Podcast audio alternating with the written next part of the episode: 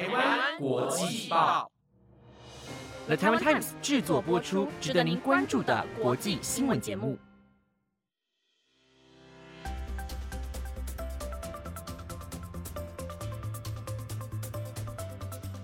欢迎收听台湾国际报，我是维安，马上带你来关心今天十二月二十五号的国际新闻重点。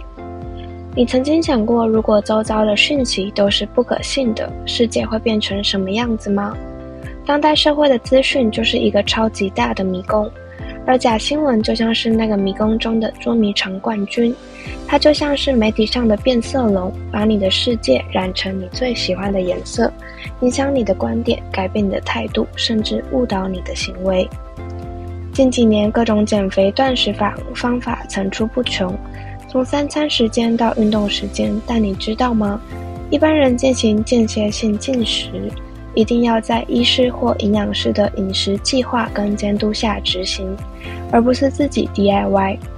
健康饮食需注重的是饮食的内容、规律的用餐习惯与定期运动，而不是只是在网上提到的饮食时间与计算卡路里。这些网上的方法，并不是所有讯息都是可靠的。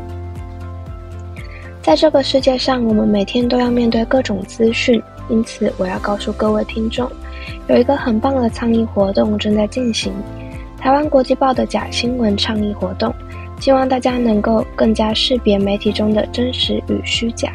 你可以点击官方 IG 参与这个活动，一同为清晰的思维而努力。不仅在资讯中找到你最喜欢的颜色，更能确保这些颜色是真实的。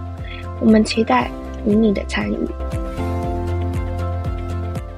各位听众朋友们，晚上好。今天的主要内容有：乌克兰战争中首赢耶诞节，南海普警会特赦大选受阻，日本宣布不派官员赴北京冬奥，孟加拉渡轮起火，至少三十七人死亡，百人受伤；印尼青山工厂爆炸导致多人死伤。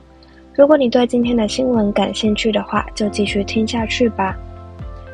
在这么快乐的圣诞节氛围下，乌克兰也首度脱离俄罗斯东正教传统庆祝耶诞节。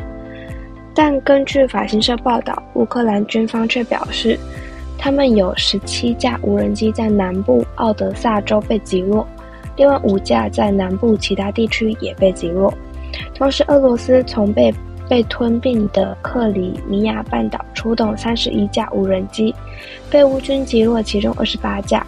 乌克兰空军还表示，另外还击落两枚俄罗斯飞弹和两架战斗机，一架在乌东顿内茨克州上空被击落，另一架则是在黑海上空。另外，在乌克兰南部无人机被击落的奥德萨州，国防部队表示港口基础设施受损。但没有人员伤亡。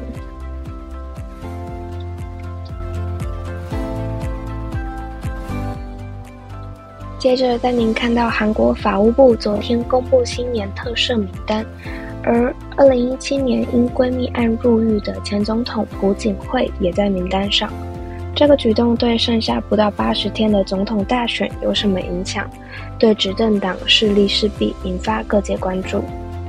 总统文在寅在今天宣布特赦朴槿惠后，透过青瓦台发言人表示，希望这能成为跨越过去伤痛、迈向和解与统一新时代的契机。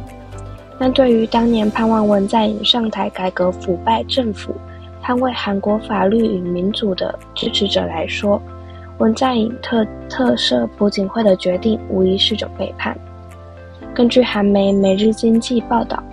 在法务部公布新年特赦名单短短几小时后，青瓦台国民请愿平台上新增的反对特赦朴槿惠案，联署人数就已超过一万人。但现在被管理者转为非公开内容。不过，也有人认为这项决定对共同民主党不只有负面影响。韩国联合新闻通讯社引述共同民主党人士表示。文在寅可能是为在大选中争取中间选民的支持而特赦朴槿惠。国民力量党也有意见说，特赦朴槿惠可能是针对当年主导调查干政案的尹锡悦，以争取朴槿惠支持者的认同。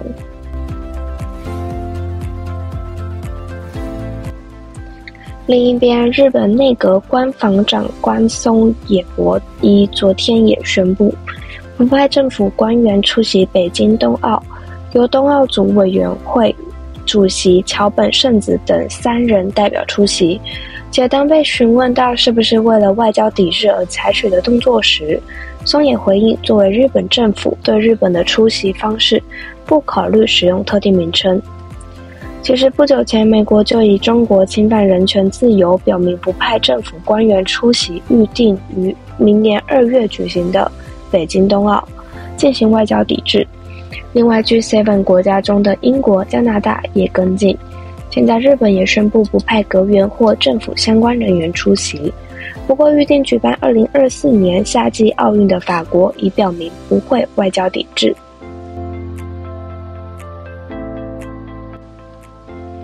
接着带您看到东南亚地区拥有一亿七千万人口的孟加拉，全国河道纵横交错，因此渡轮事故频传。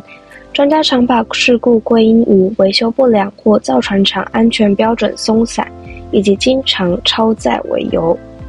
昨天清晨，于孟加拉的南部小镇就发生了一起渡轮起火事件，造成至少三十七人死亡，百人受伤。根据法新社报道，当地警方表示，事发地点在首都达卡南方两百五十公里处的乡村小镇，名叫吉哈鲁卡西附近。当时船上搭载大约五百名乘客。据转述，这艘三层高、名为“欧布西洋十号”的渡轮在河中央起火。警方目前已找到三十二具遗体，死亡人数恐在攀升。其其中大多数人是死于大火，另一些人则是跳入河里溺毙。而这只是孟加拉所发生一连串类似事故中的最新的一起。最后带您关心同是东南亚地区的印尼，一位在印尼工作的网民为印尼一些中资工厂最近发生的公安意外发出感叹。他留言说：“已经不是第一次炸了。”他不重视生命，重视的是生产。之前位于印尼苏拉威西岛的青山工业园，一家中资镍工厂发生爆炸，造成至少十三名工人死亡，数十人受伤，其中一些严重受伤，死者则是八名印尼人和五名中国籍工人。据印尼官方初步调查显示，这是工人在维修一个冶炼炉时。不慎引燃易燃物体，引爆了附近氧气筒，产生巨大的爆炸。发生爆炸的工厂 IMIP 是一家以镍加工生产为重点的企业，由一家中国公司拥有，主要生产不锈钢和碳钢。对于此事件，该公司表示将承担受害者的治疗费用。然而，一位目睹爆炸的工人告诉法新社，他们的脸被烧伤。他们的衣服全部都被烧掉了。由于中国致力于发展低成本的电动车行业，因此一直在印尼投资镍厂新建。随着生产的激增，近年来该地也发生几起致命事故。今年早些时候，同一工业园区的一家镍厂爆发抗议事件期间，一名中国工人和一名印尼工人被杀。而几个月前，同一工厂发生火灾。造成一名工人死亡，另有六人受伤。这些事件引发了对由公中国公司资助和运营的设施的安全担忧。随着此次事故在中印媒体广传，许多当地中国员工都呼吁厂方以及当地政府能够严格管理厂区工作安全，不要再让意外再次发生。这是今天的新闻内容。今天是圣诞节，大家有去哪里庆祝这个最浪漫的节日吗？欢迎在 IG 官网或者是 Apple Podcast 底下留言跟我分享。我是维安，我们下期再见。